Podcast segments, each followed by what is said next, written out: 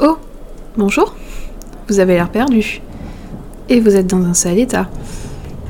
Non, ne me cherchez pas. Je ne suis qu'une voix dans la tempête. La pluie cingle votre visage et vous avez l'air frigorifié. Mais ne vous inquiétez pas. Je vais vous guider. On va vite sortir de ces bois qui font peur et nous allons nous mettre au chaud. Ah, je sais. Il fait sombre. Voilà longtemps qu'on n'a plus vu ni la lune ni le soleil. En fait, pour tout vous dire, c'est l'orage et la tempête qui gouvernent cette contrée. C'est étrange, vous. Vous semblez plus curieux qu'effrayé. À vrai dire, lorsque j'interpelle les âmes venues s'égarer ici, elles prennent la fuite. Mais pas vous.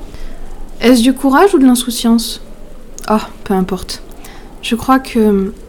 Je crois que je suis heureuse d'avoir de la visite. Vous grelottez. Vos vêtements sont trempés, vos pieds s'enfoncent dans la boue. Venez.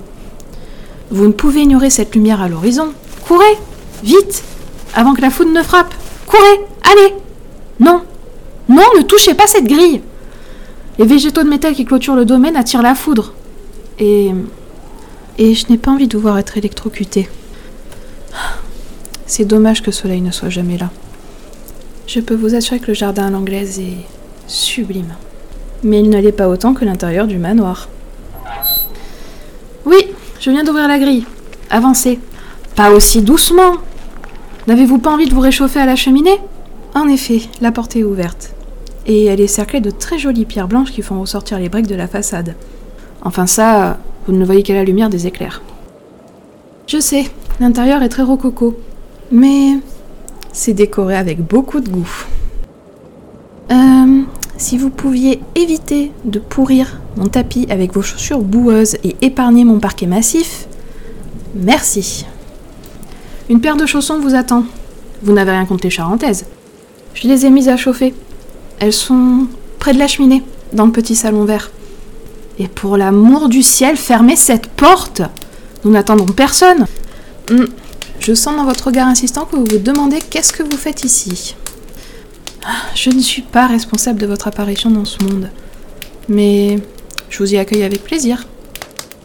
Être l'âme d'un lieu peut s'avérer être d'un ennui mortel. Oui, vous pouvez vous asseoir dans ce fauteuil crapaud vert émeraude. Je disais donc... Ah, oui. Je réponds au nom d'Anna.